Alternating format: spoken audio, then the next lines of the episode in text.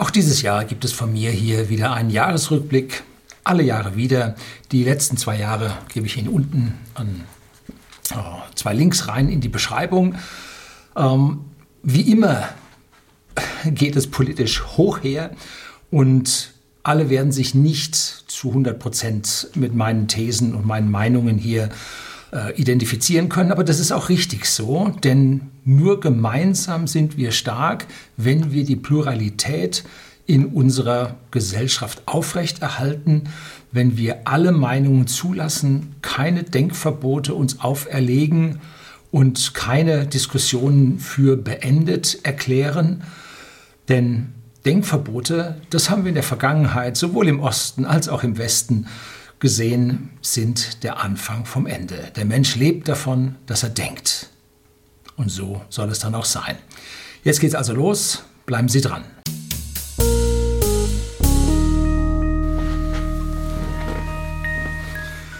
Guten Abend und herzlich willkommen im Unternehmerblog, kurz Unterblog genannt. Begleiten Sie mich auf meinem Lebensweg und lernen Sie die Geheimnisse der Gesellschaft und Wirtschaft kennen, die von Politik und Medien gerne verschwiegen werden. Die wichtigste Neuerung für Sie hier zuerst, ich habe meinen Ton verändert. Ich sollte jetzt den Hall ein gutes Stück rausgebracht haben und damit sollten ja die vielen Podcast-Zuhörer, die ich habe, mittlerweile sind es am Tag schon 1200 oder 1250, die haben sich ein bisschen über den Hall beschwert. So, wenn man Video eins zu eins sich anschaut, dann fällt der Hall in den Hintergrund, weil dann ja auch das Bild zählt. Aber rein allein äh, den Ton, dann fällt einem der Hall dann doch besonders auf. Und das sollte jetzt ein Stück weit besser sein. Es gibt immer noch etwas zu verbessern. Aber ich sollte mal, sagen wir mal, die Hälfte oder zwei Drittel der möglichen Verbesserungen schon erreicht haben. Sie wissen, ich kümmere mich hier auf dem Kanal nicht um alles, wie so manche Leute sagen, wie kann der wie will der und das kann doch gar nicht sein. Nein, ich habe vier Kernthemengebiete und da kümmere ich mich außen ein bisschen drum. Das erste ist Elektromobilität und da vor allem Tesla, weil ich seit 2013 schon Tesla fahre. Das zweite ist die Raumfahrt. Ich bin studierter Luft- und Raumfahrttechnik-Ingenieur von der TU München. Das interessiert mich ja, seit ich zu denken anfangen konnte, seit ich nachts bei der Mondlandung vor dem Schwarz-Weiß-Fernseher gesessen habe. Seitdem erinnert mich das oder interessiert mich das und ich erinnere mich gerne an diese Dinge. Und SpaceX ist ganz, ganz vorne weit dabei und da habe ich auch den größten Einblick, weil die auch relativ offen sind, was sie tun und auch schon fliegen mit ihren Recycling-Raketen und, und, und. Blue Origin ist der Newcomer, da werden wir dann im nächsten Jahr hoffentlich was sehen, aber da kommen wir dann gleich zu. Dann geht es um die Politik und da habe ich es ganz besonders mit der Freiheit. Also auf gar keinen Fall mit den Roten. Nein, ich habe es aber auch nicht mit den dogmatischen Rechten. Äh, ich bin für die Freiheit und für die Linken sieht es aus, als wäre ich rechts und für die Rechten sieht es aus, als wäre ich links. Ich stehe aber nicht in der Mitte. Nein, ich stehe auf einer Skala zwischen Unfreiheit, ist rechts und links, zur Freiheit. Da stehe ich ganz auf der Seite. Na, ganz nicht. Äh, ich möchte einen Nachtwächterstaat, ich möchte einen Minimalstaat. Also da verorte ich mich selber und bin großer Anhänger von Mises und von Hayek. Ja, der hat keinen Adelstitel, das hat nur der von Mises. Ja. So, und Punkt 4 ist Wirtschaft und Finanzen. Und warum sehe ich mich da äh, geeignet, hier meinen Tenor dazuzugeben? Nun, ich bin ein, ja, ein Kleinunternehmer mit ja, einer Nähe zum Mittelstand und muss natürlich auch zuschauen, wie ich meine Kröten anlege und wie ich das Unternehmen zusammen mit meiner Frau und meinem Sohn gemeinsam super am Laufen halte. Und deswegen sehe ich mich im Unternehmertum ja zu einem ja, zu Aussagen befähigt. Und bei der Geldanlage, nun, ich habe einen gewissen Erfolg mit meiner Geldanlage und den versuche ich hier zu teilen. So, was hat sich, fangen wir mit Punkt 1 an, mit der Elektromobilität und was hat sich da jetzt 2001 bei der Elektromobilität getan? Nun, Tesla hat das lang erwartete Model Y vorgestellt. Es soll als Kompakt-SUV ja in den Zulassungszahlen eigentlich das Model 3 schlagen können. Das Model 3 ist ja schon hervorragend in den Stückzahlen. Und Antrieb und Akku werden identisch zum Model 3 sein. Da haben sie die Entwicklung, wir sagen mal, auf ein Niveau gebracht, was man so stehen lassen kann. Die wichtigsten Neuerungen bei Model Y ist die Heckklappe, ganz, ganz lang gesucht. Die Anhängekupplung, die hat man jetzt schon zum Model 3 vorgezogen. Aber viele Menschen wollen die erhöhte Sitzposition eines kleinen SUVs haben. Das Model X ist ja ein riesen Schiff, noch größer als das Model S, was man, sagen wir mal, äh, durch die Innenstadt von München nicht so gerne fährt. Ne? So, also diese kleineren SUVs haben also eine viel, viel höhere Bedeutung hier in Europa. Und ja, fertigungstechnisch gibt es eine ganze große Besonderheit. Sie werden eine gegossene Bodengruppe haben. Da wird also nicht mehr mit Robotern sehr aufwendig dies und das zusammengeschweißt, sondern das wird gegossen. Ich hoffe, Sie haben diese äh, Technologie im Griff, aber Feinguss ist heutzutage ziemlich, ziemlich gut. Und da werden wir dann sehen, ob Sie damit die entsprechenden Kostensenkungen auch dann dort noch weiter vorantreiben können.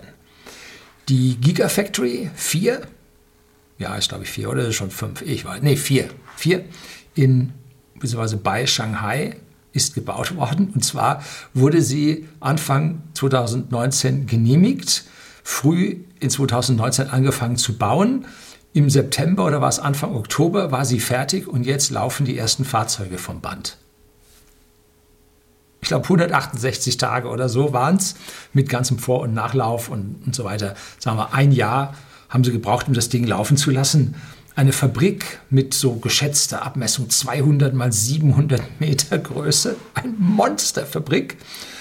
Und da muss man nur sagen, Elon Musk ist der Vorzeige-Chinese. Ne? China ist schnell, Elon Musk ist schneller. Das ist unglaublich. Wenn die zwei, also der immer zu schnell wollende Geist von Elon Musk auf eine solche schnell exekutierende Wirtschaft wie die chinesische trifft, dann sind also gigantische äh, Fortschritte zu erwarten. Allerdings, ein bisschen muss man das ab äh, relativieren, denn gut, wir haben auf der einen Seite den geringeren Verwaltungsoverhead von den Chinesen, auf der anderen Seite haben wir die deutschen Groman Automation, die die Fertigungsstraßen früher für BMW und Mercedes entwickelt haben, dann von Tesla gekauft wurden. Die sitzen immer noch in Prüm in der Eifel und haben dann die neue Fertigungsstraße fürs Model 3 in Fremont in Kalifornien für, ja, für Tesla, für, die eigene, für das eigene Unternehmen Tesla gebaut und sind dann weitergezogen zur Fertigungsstraße jetzt in Shanghai und der nächste Job für sie wird ja das neue, die neue Gigafactory 5 in Brandenburg. Also die eigene Firma wird von Tesla massiv ausgelastet und im Prinzip müssen sie jetzt nur noch eine 1 zu 1 Kopie der Fertigungsstraßen dann auf der Welt erstellen. Ne? Also da sieht man, wie Skalierungseffekte wirklich laufen können, wie man dann in Superzeiten zusätzliche Werke erstellen kann. Was hat Tesla noch gemacht? Nun, sie haben äh, die Firma Maxwell Technologies übernommen. Die stellen sogenannte Ultra Caps an her. Das sind Kap äh, Kondensatoren mit besonders hoher Kapazität. Früher in meiner Jugend, wenn wir Verstärker gelötet haben, dann waren das so ein paar tausend Mikrofarad. Und heute gehen diese kleinen Capacitors in Faradgröße. Also da sind 10 Uhr 6 sind da an Kapazitäten zwischenzeitlich gewachsen. Und Maxwell hat eine trockene äh, Elektrode für Lithium-Ionen-Akkus, Zellen patentiert. Und das gemeinsam könnte die Kernzelle für die nächsten Tesla-Akkus werden, die nächste Generation an Akkus werden. Auf jeden Fall bedeutet das eine gewisse Trennung, eine gewisse Befreiung von Panasonic, mit denen sie gerade im Joint Venture, ja, in der Gigafactory 1 in Nevada zusammen unterwegs sind. Ne? Wie jetzt die Akkus in China hergestellt werden, mit wem sie da die Chemie machen, ich weiß es nicht. Ne? So. Dann kam die medienwirksame Vorstellung des Cybertrucks, einem UFO-ähnlichen Gerät, ja, irgendwie so eine Retro-Zukunft, ne? wie die Leute sich so in den 70er Jahren die Zukunft vorgestellt haben. So sieht es ungefähr aus. Interessant ist, der Pickup-Markt in USA ist gewaltig geschrumpft. Ich habe die Zahlen nicht genau im Kopf, aber ich meine, der wäre so in diesem Jahr um 50 Prozent geschrumpft. Und da ist es vielleicht erforderlich, dass man diesen Pickup-Markt jetzt damit wieder beleben kann. 150.000 Reservierungen hat er. Gut, Reservierung geht für 1.000 Dollar, das ist nicht das Problem. Die Frage ist, ob sie nachher dann noch gekauft werden. Ne? So. Dann gab es die Ankündigung, gerade schon kurz gesagt, der Gigafactory 5 nach Brandenburg. Das kam für mich vollkommen unerwartet. Wie kann Elon Musk unsere amok laufenden Controletti-Politik und Verwaltung hier ja, äh, glauben? Gut, er war mehrfach in Berlin, hat man mitbekommen. Ähm, hat er die Chance, jetzt, im, wo die Politik sich auf Elektromobilität äh, langsam fokussiert und vom Wasserstoff um Diesel Abstand nimmt, kann man da Zugeständnisse erwarten.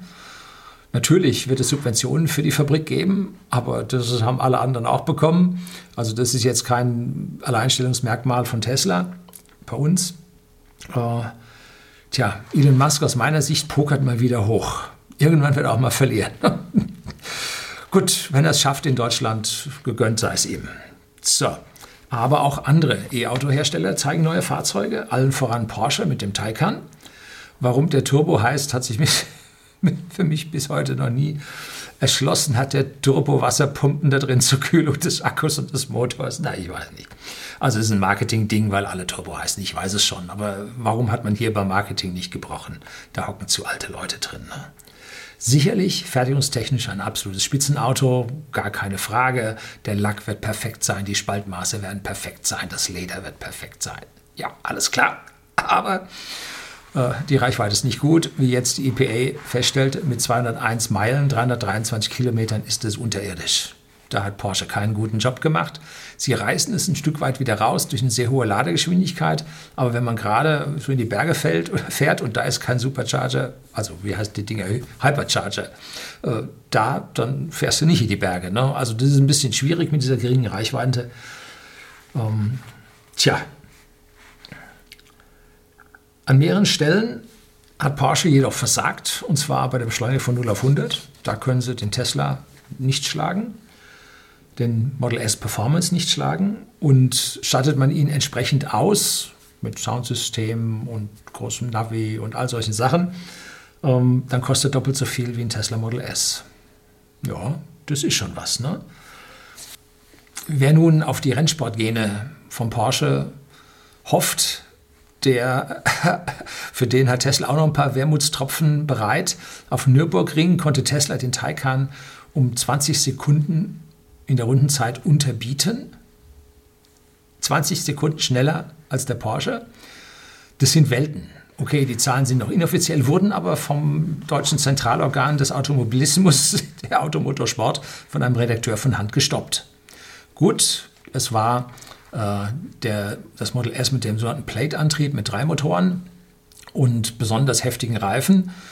Der kommt erst in 2020 dann auf den Markt. Allerdings, der Porsche Taycan ist ja auch nicht so richtig wirklich unter der Bevölkerung angekommen. Man sieht ihn gar nicht. Um, ähm, vielleicht kommen sie zur gleichen Zeit raus. Gut, wir werden es sehen, wie es läuft. Der VW ID3, was ein blöder Name, ne?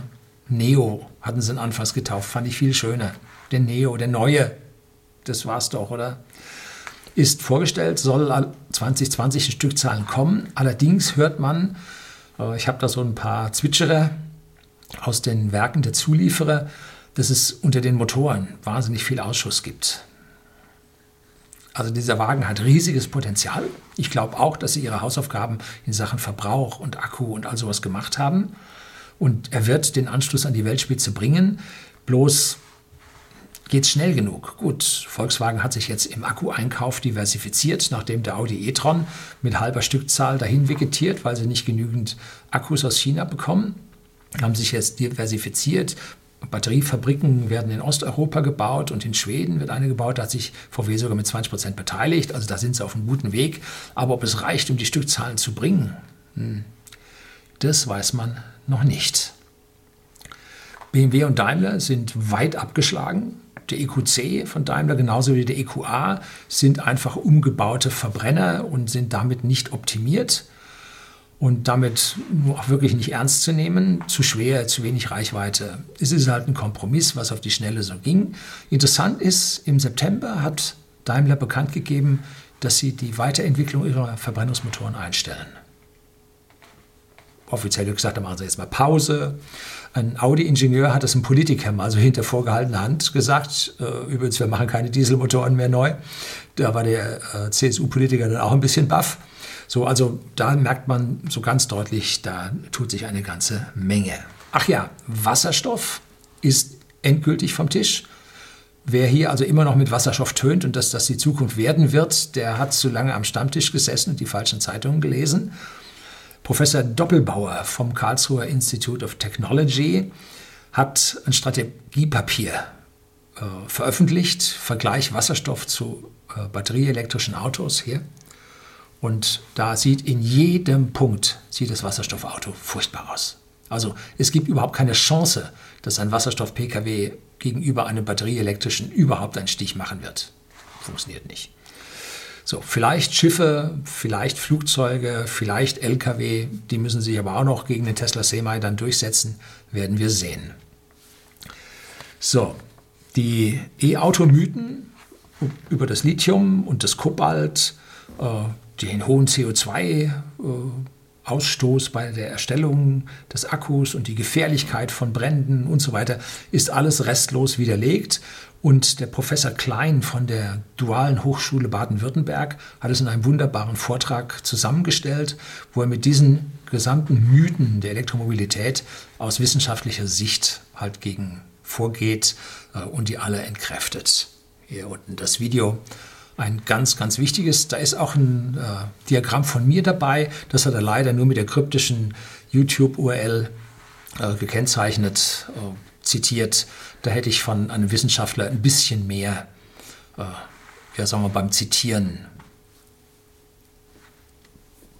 äh, Professionalität erwartet. Drücken wir es so aus. Tja, damit sollte jetzt dem letzten Zweifler in 2019 klar geworden sein, dass der Verbrenner Geschichte ist. Wir müssen aus unserem Dornröschenschlaf erwachen und das Jahr 2020 wird zum Wendepunkt werden. So, jetzt kommen wir zum Punkt 2 zur Weltraumtechnologie äh, und da schlafen wir den Schlaf der Gerechten. Äh, der Schlaf der Gerechten, nein, den Schlaf der Dummen. Die Raumfahrtindustrie in Deutschland hat sowas von verpennt. Die Ariane 6, der Stolz der äh, deutschen, nein, der europäischen Weltraumtechnologie, kriegt keine Aufträge mehr. Ist einfach viel, viel, viel zu teuer. Man hat dann nur so einen ganz kleinen Schritt in die Zukunft gemacht, indem man sie jetzt nicht mehr senkrecht montiert, sondern horizontal montiert. Das war's. Ein bisschen äh, optimiert an dem ganzen Ding, aber wirklich was rausgeholt hat man an der Stelle nicht. So, und die Rakete kriegt nun keine Startaufträge mehr. Hat mehrere Gründe dafür. Einmal hat man sie auf viel zu große Nutzlasten ausgelegt. Die Satelliten gehen vom Trend her eher zu den mittleren und kleinen Satelliten und nicht mehr zu den gigantischen großen. Von denen braucht man nicht so viele. Und da äh, gibt es auch noch andere Raketen, die das ähnlich schaffen. Das Unternehmen bettelt praktisch bei den Regierungen um Staatsaufträge und wir werden für unser völlig vergeigtes GPS-System, also Galileo, das europäische GPS, äh, werden wir wohl noch zusätzliche hunderte Millionen und Milliarden ausgeben, damit die Ariane mit diesen GPS- oder Galileo-Satellitenstarts dann überhaupt noch ein paar Aufträge bekommt. Ne? Eigentlich ist Game Over für Ariane. Ne? So, denn beim Rest können wir hochverschuldeten Staaten uns diese teure alte Weltraumtechnologie einfach nicht mehr leisten. Wir müssen auf die Recycling-Raketen gehen und SpaceX hat da einen riesigen Anteil der Startkapazitäten durch seine günstigen Preise bekommen. Die, ja, die Qualität und die Zuverlässigkeit der Starts ist hervorragend. Hm? Also, da können Sie auch mit dieser äh, tollen, nicht verunfalteten Serie von Starts bei Ariane, können Sie jetzt auch nicht unbedingt, unbedingt punkten, weil die anderen, weil SpaceX kann es auch. Ne? Tja, das war's. Der Airbus A380, auch ein Hirngespinst einer Gigantomanie in diesem Fall wohl eher dem, des, des, dem französischen Vorsitzenden von Airbus Industries geschuldet. Auch der hat das Ende gesehen. In diesem Jahr habe ich auch ein extra Video drüber gedreht, finden Sie auch unten in der Beschreibung, warum der Airbus A380 am Ende ist. Ne? Einfach zu groß. Ja. Man verlangt mehr Peer-to-Peer -Peer statt von Hub-to-Hub -Hub die Flüge. Ne? Tja, SpaceX hat die ersten Starlink-Satelliten für das globale Internet, was sie mit einem Empfänger mit einer Pizzabox-Größe zu Hause im Gigabit pro Sekunde Anschluss erreichen können. Die ersten Satelliten gestartet, zuerst zwei, das mag aber schon 2018 gewesen sein. Dann kamen 60 auf, dem ersten Start dazu und dann nochmal 60 auf dem zweiten Start.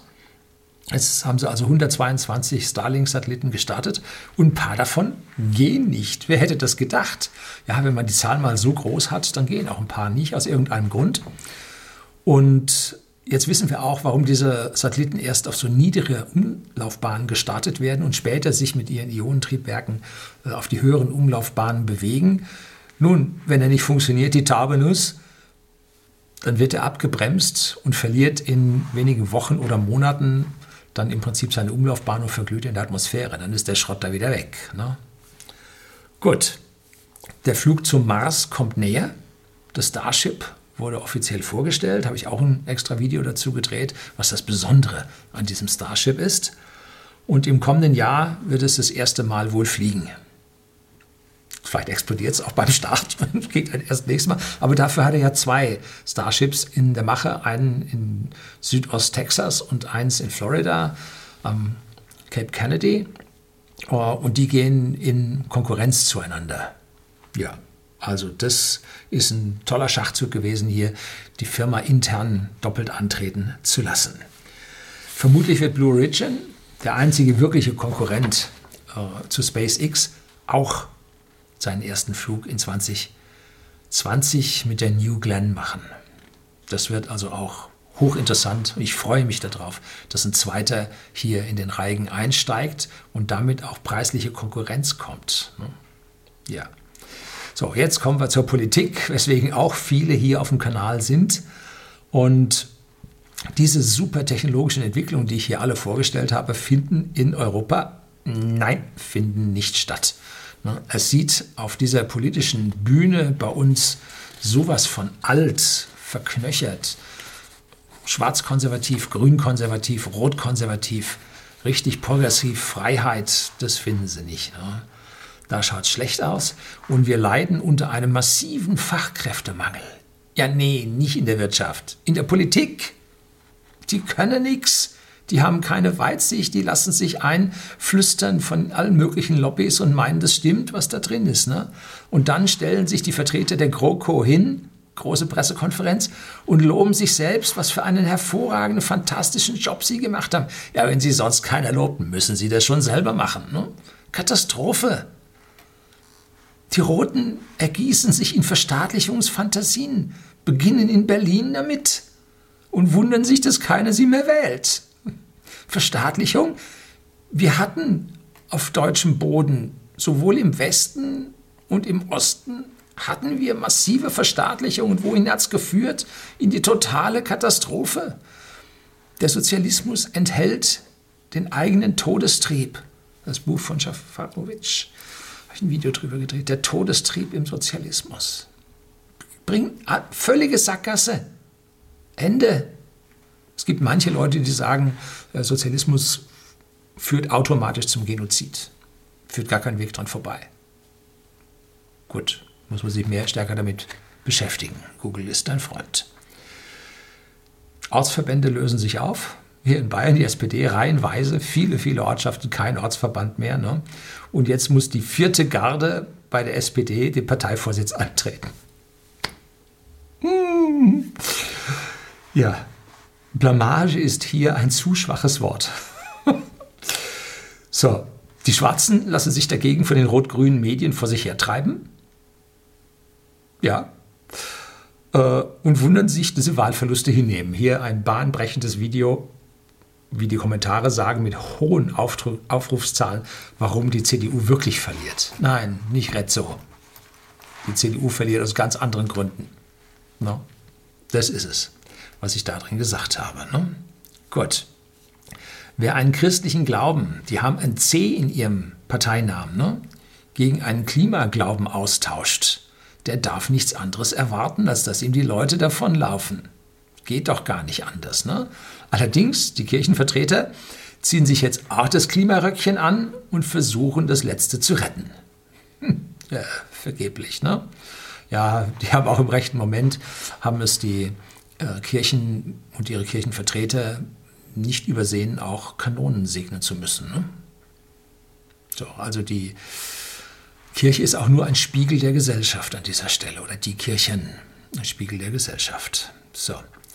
Die Wahlergebnisse von Thüringen zeigen exemplarisch, wo es in Deutschland hingeht. Ein rot-grüner Block, wobei grün sehr klein ist, rot dafür etwas größer. Die letzte schwarze Volkspartei und ein blauer Gegenpol. Die kleinen Parteien sind allesamt zu schwach, um einem dieser Blöcke zur Mehrheit zu verhelfen. Wie die Koalition am Ende aussieht, noch geht's rund, äh, noch werden sie wohl eine Minderheitenregierung mit den alten Parteien, die vorher dran waren, also Rot-Rot-Grün, starten.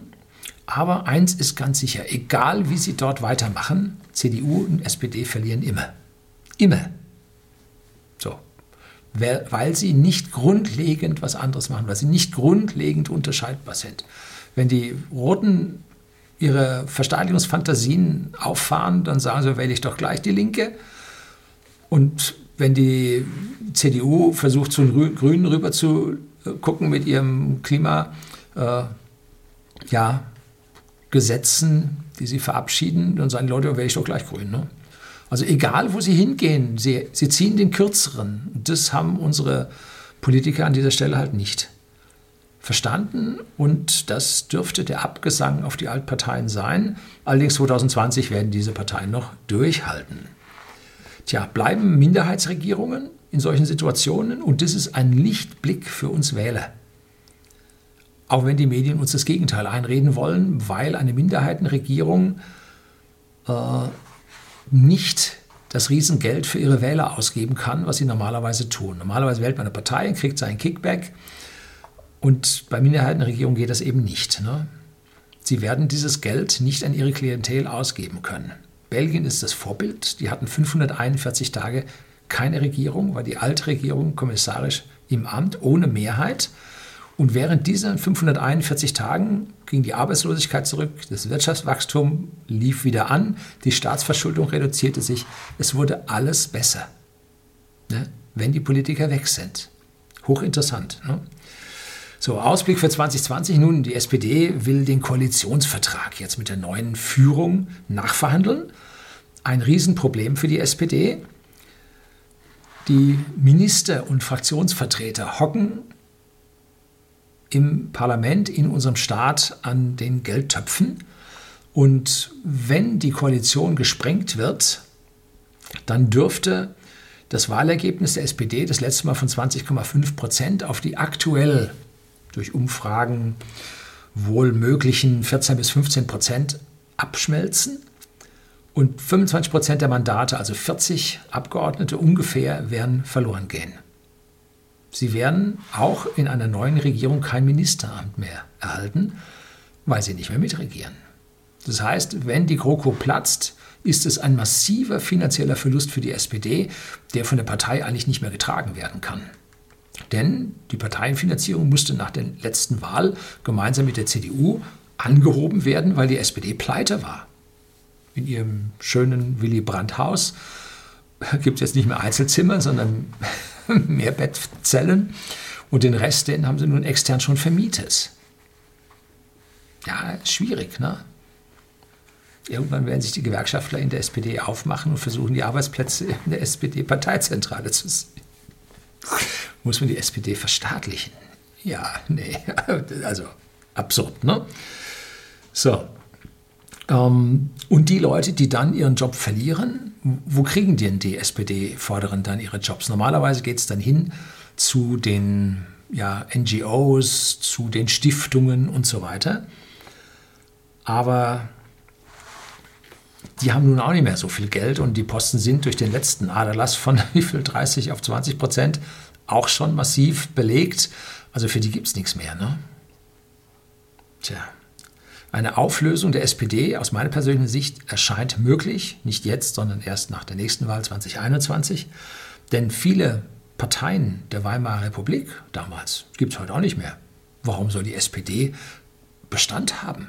Die war jetzt wie viel? 125, 130 Jahre alt? Ja, irgendwann ist mal Schluss. Ne? Auch Unternehmen sterben. Fortune 500 in 50 Jahren erledigt sich, nee, von den Fortune 100, glaube ich, waren das, in, in 50 Jahren erledigen sich von denen 90 Prozent. Ne? Ja. Gut. Jetzt schauen wir mal hier, was war da? Ja, die eigenen Parteigänger müssen in irgendeiner Art und Weise belohnt werden. Ne? Und wenn die jetzt nicht mehr belohnt werden können und keinen Job dann mehr haben, dann wird es schwierig, weil das Arbeitsamt oder das heißt Arbeitsagentur, ob die nun arbeitslose SPD-Politiker vermitteln kann in die Wirtschaft. Ja, wenn die SPD in der Regierung ist, dann schon. Da gibt es Connections, das wird dann ein ordentlicher Lobbyist. Wenn er nicht mehr in der Regierung ist, sondern nur irgendwo auf der Oppositionsbank, dann versiegen auch die Lobbygelder. Dann wird es schon schwieriger. Und das ist der Grund, warum es bei der SPD vor der nächsten Wahl aus meiner persönlichen Sicht kein Ende der GroKo geben wird. Auch wenn viele Parteien, äh, Parteien viele Zeitungen und Medien das zum Teil äh, auflagenheischend da vermitteln wollen. Ne?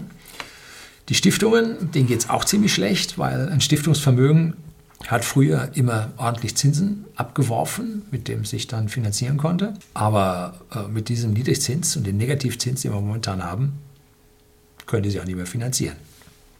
Die sind also aus laufenden Einnahmen, ja, auf laufende Einnahmen sind die angewiesen. Tja, man sollte nie sagen, oder nie, nie sagen, so ist richtig, was passiert, wenn der Bruch doch 2020 erfolgt? Was dann? Es könnte eine sehr schwache Mehrheit für Schwarz-Grün vorhanden sein. Grüne Kanzlerträume, aus meiner Sicht den rot-grünen Medien geschuldet. Aber die rot-grünen Medien hatten ja auch Martin Schulz als eine ernsthafte Konkurrenz zur Kanzlerin hingestellt. Da sieht man dann wieder die Qualität unserer Massenmedien. Ne?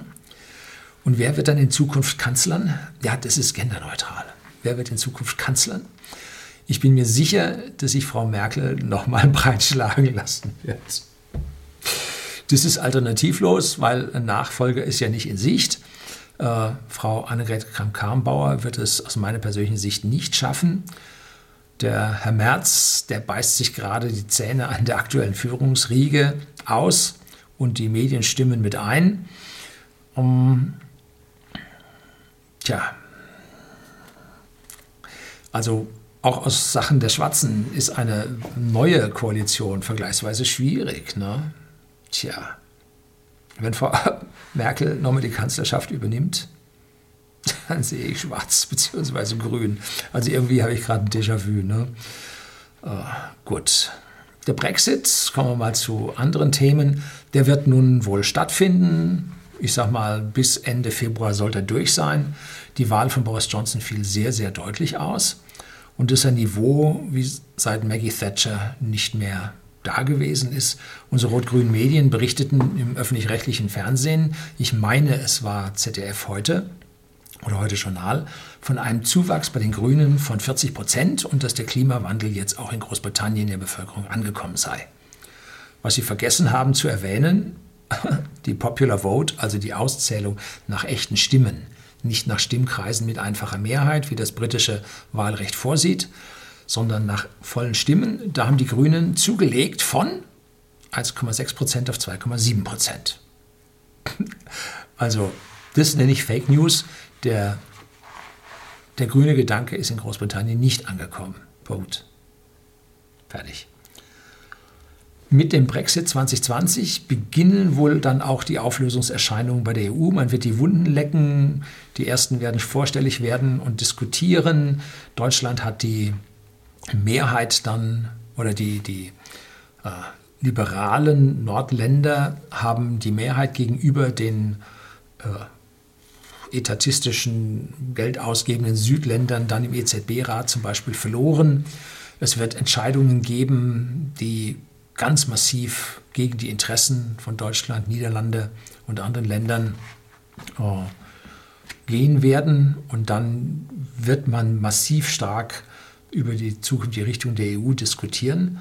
Und dann wird es ja Austrittskandidaten geben. Ne? So, man träumt auch medial äh, vom ja, Austritt der Schotten aus Großbritannien und wieder Zuwenden zur EU.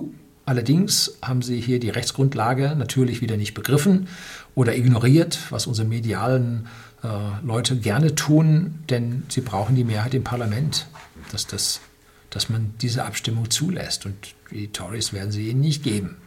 So, also kannst du vergessen.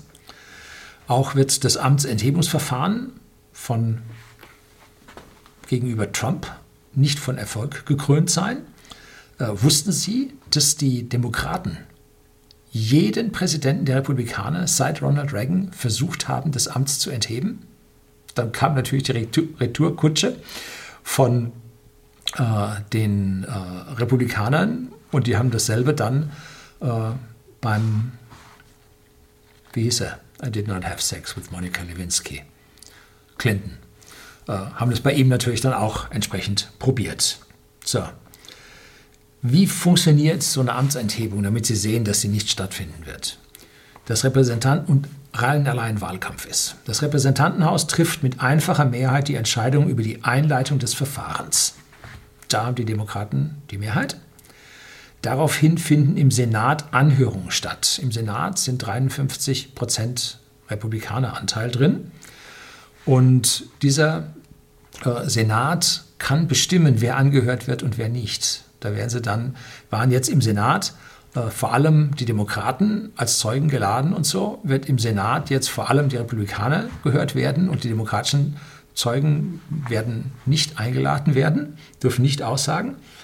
Und wenn dennoch in diesem Verfahren jetzt der Präsident angeklagt werden sollte, führt der oberste Richter den Vorsitz. Nun schauen wir mal, wer der oberste Richter ist.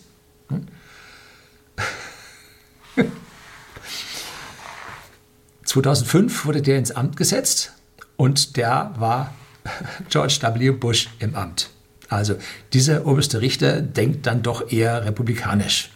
Und die Wahrscheinlichkeit, dass Donald Trump ein Amtsenthebungsverfahren wirklich bekommt oder enthoben wird, so, es ist also ein für alle Mal alles nur Wahlkampfgetöse und ja, soll die Massen beeinflussen. Gut, bei uns, die ganzen Hintergründe werden natürlich nicht erklärt, sondern der Trump ist der Böse wie immer. Äh, so, gut. Und wer kurzsichtig genug ist, an den Selbstmord der Republikaner zu glauben, tja. Gut. Nächster Punkt. Klima. Ja, der Klimawahnsinn hat dieses Jahr einen massiven Dämpfer bekommen. Das jährliche Klimakonzil, äh, Synode, sind die Ausdrücke der katholischen Kirche des Glaubens, ne, fand dieses Jahr in Madrid statt. 25.000 Männlein, Weiblein und Xe sind gekommen und rausgekommen ist nichts. Die halten sich nämlich jetzt massiv zurück. Und warum? Nun, es sind mehr und mehr Widerlegungen des menschgemachten Klimawandels sind da. Natürlich gibt es einen Klimawandel. Natürlich akzeptiere ich den. Nichts ist konstant auf dieser Welt und das Klima schon gar nicht. Aber die Ursachen dafür, mittlerweile gibt es kaum eine Woche, wo nicht eine neue Studie kommt, dass es die Sonne ist. Ne? Und das merken jetzt Politiker. Und wenn Politiker jetzt zur kommenden Rezession, zur kommenden großen Krise nun von der Bevölkerung noch mehr ja, Opfer einfordern, dann werden sie nicht gewählt werden. Also wir haben zwei Dinge. Wir haben auf der einen Seite ein Erstarken der Gegenmeinungen, dass sich jetzt endlich auch mal Physiker, Elektrotechniker, Magnetismusforscher und so weiter, Meteorologen sich mal gegen die Klimatologen äh, mal ja, erlauben, die Stimme zu heben. Und das Internet ist so durchlässig genug. Jetzt geht es nicht mehr um die Peers, die vor den entsprechenden Zeitungen sitzen und nur pro Klima äh, menschgemachten Klima durchlassen. Das ist mittlerweile durch, das wissen die Menschen und jetzt kommen die ganzen Veröffentlichungen über die freien Plattformen. Ne? So, damit haben sich auch die Wissenschaftsverlage einen ganz, ganz schlechten Dienst erwiesen. Ich habe mir über Wissenschaftsverlage ein Video gedreht, denn da sind viele, viele Forscher, Professoren, sind auf diese Wissenschaftsverlage überhaupt nicht gut zu sprechen. Und diese extrem harten Peers, die nichts durchlassen, äh, die haben damit den Verlagen keinen guten Dienst erwiesen, weil die Professoren sich mehr und mehr von diesen Verlagen jetzt abwenden. Ja, gut. Also haben die Politiker, die hier über härtere revolutionäre Maßnahmen abzustimmen haben, haben denen ist das, ja, die haben kalte Füße. Erst wollte ich sagen, denen ist zu heiß geworden, aber die haben kalte Füße bekommen und haben das jetzt nicht äh, verabschiedet. Tja, es gibt zwei Videos, die Sie sich mal ansehen sollten vom Physiker, von einem Physiker Professor Weiß. Der hat also die Sonnenaktivitäten in unserem Klima über eine Fourier-Transformation rausbekommen, also identifiziert und hat keinen konstanten Anteil da drin gefunden. Fourier-Transformationen gehen auf Frequenzen und alles sind Frequenzen und nichts ist da konstant drin zu sehen und damit sagt der Klimawandel existiert nicht. Ein Physiker. Und der Meteorologe, der Herr Puls, äh, der hat also einen wunderschönen Vortrag geschrieben, wie das alles zusammenhängt. Und er hat auch im Prinzip den, ja, den immer schwächer werdenden Effekt steigenden CO2s auf den vorhandenen äh, Treibhauseffekt äh, nachgewiesen und gezeigt, dass die Feuchtigkeit in der Atmosphäre nicht zunimmt. Und die gängigen Klimatheorien sagen, die Feuchtigkeit der Atmosphäre, weil es wärmer wird und mehr Wasser verdunstet, das ist der große Multiplikator für den Klimawandel. Und genau den hat er gezeigt über Ballonaufstiege. Das sind die letzten Messwerte, die noch nicht verfälscht wurden. Die Stationen wurden ausgedünnt, umgemacht, äh, äh, ausgedünnt und dann auch noch gewechselt auf andere, umgestellt auf andere. Dann wurden äh, die Altdaten wurden manipuliert nach unten, jetzt mehrfach von vielen unterschiedlichen Wissenschaftlern nachgewiesen. Ich habe mir auch mal die Rohdaten von Norfolk Island mir angeschaut, gibt es auch ein Video zu. Da hat man also die Alttemperaturen abgesenkt und die neuen Temperaturen angehoben. Äh, auch das äh, wird mehr und mehr publik unter den Wissenschaftlern, die langsam geht die Vorsicht um, hm, wir setzen wohl aufs falsche Pferd. Und wenn jetzt die Sonne sich tatsächlich abkühlt und die nächsten 1, 2, 3, 4, 5 Winter äh, massiv kälter werden, dann stirbt der Klimaglaube. Ne? Tja, da wird es also schwieriger. Die Zahl von der Einigkeit der 97 Prozent der Wissenschaftler pro Klimawandel wurde auch enttarnt. Der Mythos wurde auch äh, ja, ent, nicht entschärft, sondern als falsch erwiesen, weil die Metastudie, die das untersucht hat, die hat bei all den Abstracts, die veröffentlicht wurden, nach Klimawandel, Klima und so weiter drin äh, gesucht und hat festgestellt, dass ungefähr zwei Drittel keine Aussage über Pro oder Contra machen. Und fast ein Drittel hat gesagt, menschgemachter Klimawandel und Ganz wenige haben gesagt, nicht menschgemachter Klimawandel. Das Gros der Leute hat sich also unentschieden. Und jetzt hat man die Unentschiedenen rausgelassen und hat das Verhältnis von denen, die pro menschgemachten Klimawandel zu kontra menschgemachten Klimawandel ist, hat man miteinander verglichen und hat gesagt 97 Prozent. In Wirklichkeit sind es 32 Prozent, die dafür sind. Ne? Ja, sollte man auch mal drüber nachdenken. Also diese 97 Prozent Zahl ist ein glatter Fake. Kommen wir jetzt zum letzten Punkt, wird auch ein bisschen länger werden, äh, und zwar zur Wirtschaft und den Finanzen. Whisky.de, wir sind der Versender für hochwertigen Whisky an den privaten Endkunden in Deutschland und jetzt auch in Österreich haben erneut ein super tolles Jahr gehabt. Vielen, vielen Dank an alle unsere Kunden, die auch hier aus dem Kanal ihre Weihnachtsgeschenke, wenn sie selber keinen Whisky konsumieren, ihre Weihnachtsgeschenke für, ich sage immer, für den Erbonkel bei uns erworben haben. Herzlichen Dank dafür, dass Sie uns so unterstützt haben.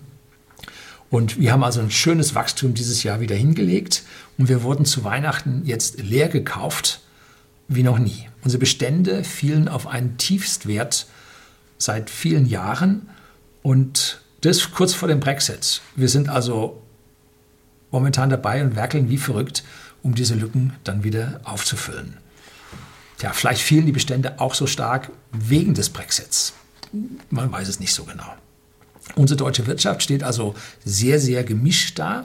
Handel und Dienstleistungen laufen noch auf gutem Niveau, nicht mehr so hoch wie vor noch drei, vier Jahren, aber auf einem mittleren Niveau.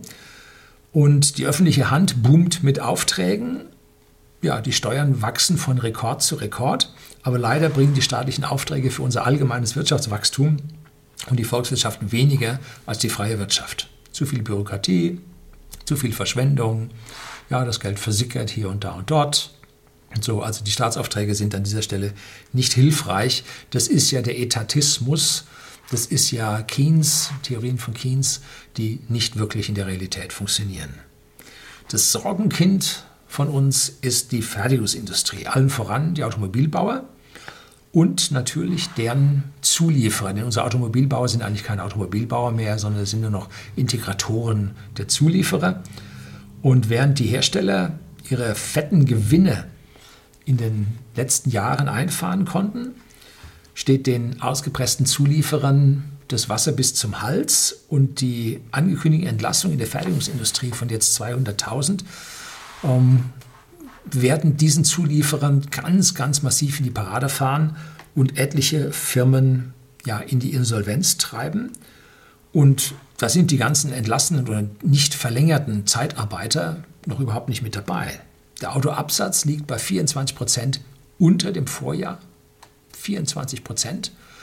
Und die hohen Kosten, Fixkosten, die die ganzen Betriebe haben, brechen ihnen jetzt das Genick. Ein so hohen Umsatzrückgang können die Bilanzen nicht vertragen, vor allem wenn es dabei so viele Zombie-Firmen gibt. Und warum verkaufen wir nicht mehr so viel? Nun, USA und China als die großen Automobilkonsumenten unserer Fahrzeuge die wollen unsere Dinosaurier nicht mehr. Die Amerikaner haben die deutschen Autos sehr stark mit dem Diesel in Verbindung gebracht. Das war von den Deutschen auch gewollt. Und dann kam der Diesel in Ungnade, aus meiner Sicht zu Recht. Und jetzt kaufen die die Diesel nicht mehr. Und im Verbrennung, also im, im Ottomotorbereich gibt es halt auch ordentlich Konkurrenz von anderer Seite. Ne? So, das führt zu sinkenden Absatzzahlen in den USA. Und in China, nun, da gibt es Kontingente, wie viele Verbrenner überhaupt noch verkauft werden dürfen. Äh, Dieselanteil 0,3 Prozent, in den USA immerhin 3 Prozent, sinkend. Und in China wollen sie jetzt Elektroautos und die haben wir nicht. Ne? So, da gibt es Kontingente, die wir erfüllen müssen. So, deswegen haben alle unsere Automobilhersteller haben Gewinnwarnungen ausgegeben. Und dann haben wir noch massive Nachteile. Bei uns ist so Freude am Fahren so angesagt, aber die moderne ja, Generation, die will riesige Bildschirme, die will Entertainment und so weiter, die will ganz andere Sachen im Auto haben. Große Bildschirme. Und die können wir momentan noch gar nicht bieten. Ne? Ja, alle so 11, 11 Zoll, 12 Zoll, sieht man, Aufpreisliste. Normal 9 Zoll, äh, 12 Zoll 1000 Euro Aufpreis oder so. Wie verrückt ist das? Ne? Dann braucht man vorne ein modernes Flugzeugcockpit. Wie heißt so schön? Glascockpit. Das ist das, was heute angesagt ist. Dauert aber ewig und schafft die deutsche Automobilindustrie nur sehr, sehr schwer, weil sie die Hoheit über die Software im Auto nicht hat. Sie hat die Hoheit über den Bus und die ganzen Zulieferer machen darüber. Ähm, sie haben aber nicht das zentrale Kernsystem ihres Autos mehr im Griff. Ne? Ja, das ist das Problem. Das schaut also alles ziemlich altbacken bei uns aus und vor allem das ganze Entertainment haben wir Deutschen ja auch nicht. Ne? Apple CarPlay, Android Auto, das ist das, was bei uns angesagt ist, wo die Leute ihr Smartphone anstecken. Ein ordentliches, ich sage mal einfach Zeichen, äh, deutsches äh, Entertainment-System. Wenn ich mir die Integration bei BMW ansehe, wenn ich da in den falschen Ast von der Software reinkomme, dann kann ich nicht umstellen auf Touchscreen. Nee, dann muss ich mit diesem Drehradl da weitermachen. Fange ich bei der Navigation in die falsche Richtung an mit dem iDrive, dann muss ich nachher jeden Buchstaben von dem Ort mit dem iDrive eintippen und kann nicht oben auf der Tastatur. Also das Ding ist nicht integriert. Also entweder habe ich Touchscreen oder ich habe iDrive. Habe ich falsch angefangen, fange ich wieder von vorne an. Ne?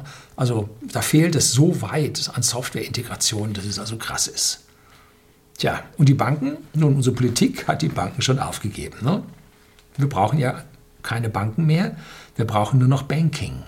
Das hat schon Bill Gates 1994 gesagt. Und da waren die Europäer nun auch massiv rückständig und es gibt so gut wie keine europäischen Zahlungsprovider ne? mit globaler Bedeutung. Pay Direct von unseren Banken. Wie viel Prozent Marktanteil haben die? Eins, wenn es hochkommt. Ähm, was es? Etienne, Niederländer, Wirecard, geht durch die Presse, wird auch stark international angegriffen, weil die natürlich da einen Stich machen würden. Und N26, N26 heißen die. Habe ich mal angerufen bei denen. N26 und nicht N26. So, jetzt schauen wir mal hier bei uns, wo whisky.de zu Hause ist, hier im Vor hügeligen Voralpenland, Oberammergau, Garmisch-Partenkirchen, da wo diese Holzfiguren im Fenster sitzen und äh, ja, Brauchtum zum Verkauf angeboten wird, da kommen die Chinesen und womit zahlen die? Nun, die Wirtschaft war nicht müde und hat sich dann gleich Alipay besorgt. Ne? Also in Oberammergau, in jedem Laden ist das Schild von Alipay unten drin und die Chinesen kommen mit ihrem Smartphone, kaufen sich die, die Holzschnitzfigur und dann die in Korea geschnitzt, geschnitzt wurde und bei uns vielleicht noch einmal überarbeitet wurde und äh, drücken auf ihr Handy und dann ist Alipay bezahlt. Ne? So, und wir haben einfach nur gepennt. Herzlichen Glückwunsch. Ne? Also unsere Banken, unglaublich, was für rückständige Menschen dort drin gesessen haben. Ne? Ich bin immer noch dabei, dass die Deutsche Bank in diesem Jahr in ihre Schwierigkeiten kommen wird. Dass also da jetzt nach dem, ich weiß nicht wie vielen Jahr in Folge im Verlust stehen. Sie hat zwar ihre Restrukturierung begonnen, aber für jeden Euro, den Sie als Personalkosten loswerden wollen, müssen Sie zwei bis drei Euro aufwenden und das grätscht Ihnen voll ins Eigenkapital rein. Ähm, das heißt, die Kostenersparnisse, die man noch vor wenigen Jahren locker hätte bezahlen können für den Abbau, hat man verpennt. Und jetzt, wo man die Kosten abbauen will, hat man das Geld nicht mehr. Das führt in die Pleite. Bei einer Bank wird es nicht pleite, sondern übernimmt der Staat. Genauso wie die Commerzbank das immer noch hat. Die hat immer noch einen Anteil von über 15 Prozent Staatsanteil da drin. Und man muss ja nur mal zur Telekom gucken, was da der Staatsanteil von paar 30 Prozent, der da drin ist, einmal direkt gehalten und einmal über die KfW gehalten, wozu das führt. Ne? Ich muss das mal nachprüfen. Äh, die Telekom soll massiv Dividende ausschütten, sieht ja alles ganz gut aus, aber die Dividende soll den Cashflow übersteigen. Da wundert es mich dann nicht, dass die Telekom an der Stelle äh, sehr vorsichtig mit Kapitalinvestitionen für das Ausbau von 5G und sowas ist. Ne? Und dann warten die darauf, bis es wieder staatliche Förderung gibt. Gibt es hintenrum wieder Geld. Ne? Also, schlimm.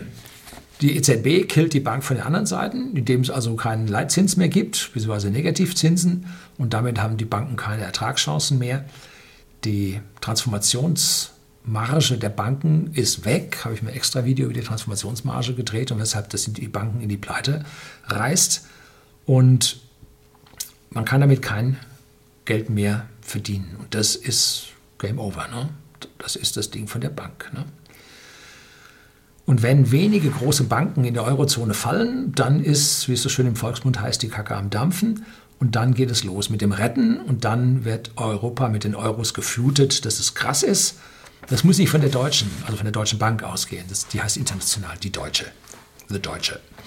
Äh, von denen muss es nicht ausgehen, sondern es stehen südländische, Schlange, südländische Banken Schlange, um genau hier diese Mittel abzugreifen.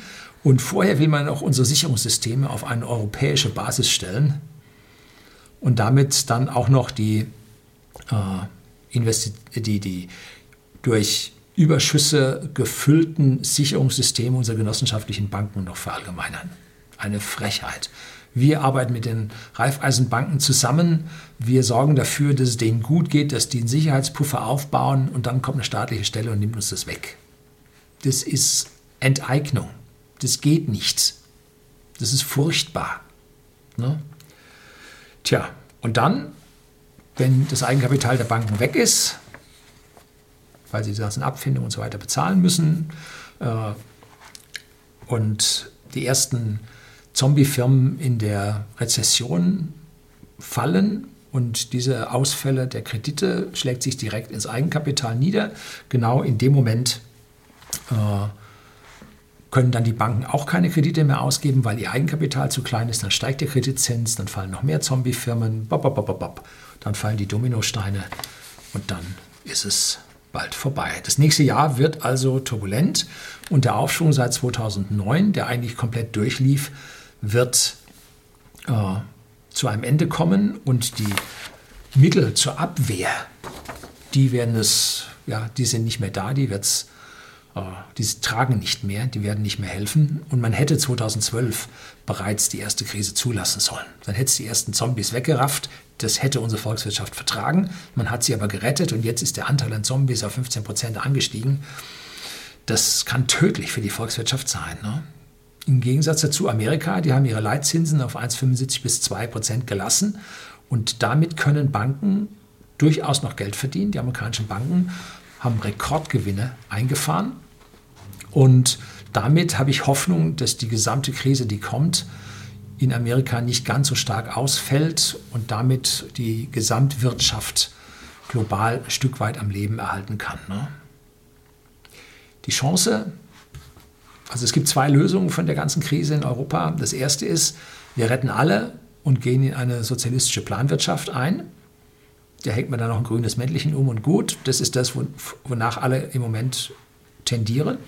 Und das Zweite ist, wir kommen in eine sehr harte Zeit und kommen nachher mit gestärkter Freiheit daraus wieder zurück. Allerdings sehe ich das Verhältnis 66,6 Prozent zu 33,3 Prozent, dass es eben nicht klappt, sondern dass wir in die sozialistische Planwirtschaft abgleiten. Tja, ich konnte den Präsidenten George W. Bush nie so wirklich leiden. Nein, da habe ich es mit vielen anderen gemein gehabt.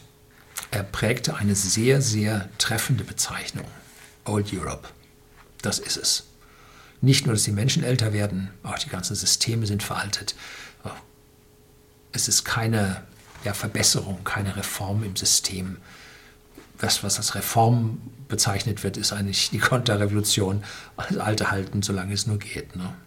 Tja, was kann ich Ihnen nun raten? Achtung, es ist keine Anlageberatung. Ich bin dazu nicht qualifiziert. Ich äußere nur hier meine private Meinung.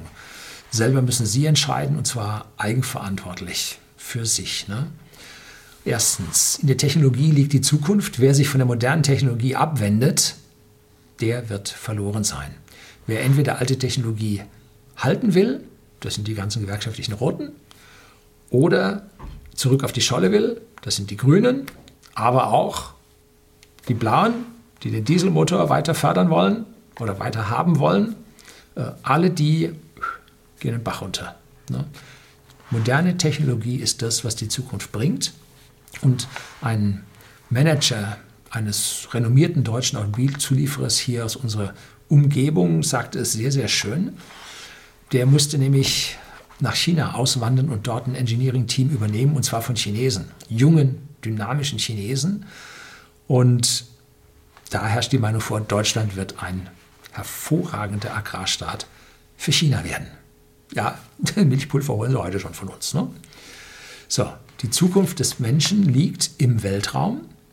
Dort wird in Zukunft die große Wertschöpfung erwirtschaftet werden. Denken wir nur an das globale Internet, was sehr Highspeed und schneller als die erdgebundenen äh, Netze sein wird. Und da sind wir bis auf ganz, ganz wenige sehr teure Wissenschaftsprojekte in Europa, sind wir da einfach nur blank. Ne? Weltraum ist bei uns nicht mehr. 2020 wird die Wende der Automobilindustrie einläuten. Mercedes hat also, wie gesagt, die Weiterentwicklung des Verbrennungsmotors eingestellt. Schon länger hat es jetzt auch bekannt gegeben im September. Die großen Stückzahlen der Elektromobilität werden allerdings nicht 2020, sondern erst 2021 erwartet. Und dann kann die Krise bereits zugeschlagen haben. Ne? Das wird auch Tesla massiv treffen. Ne?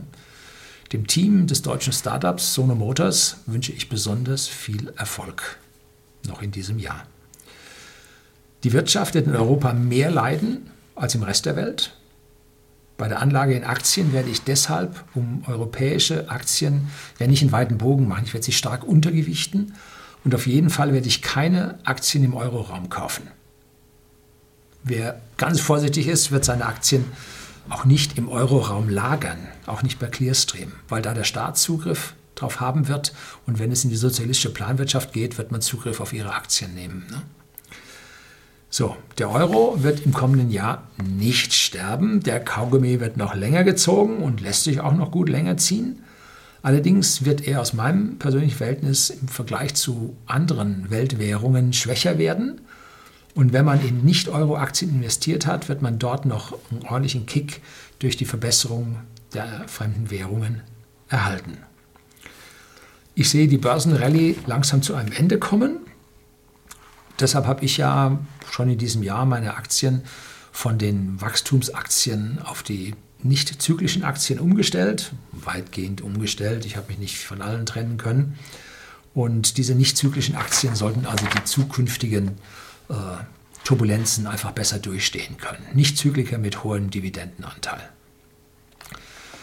So, nun sind wir auch schon durch. Und wer von Ihnen gläubig ist, dem wünsche ich ein besinnliches und frohes Fest. Und den anderen einfach eine ruhige Zeit und ein bisschen Entspannung vom täglichen Wahnsinn.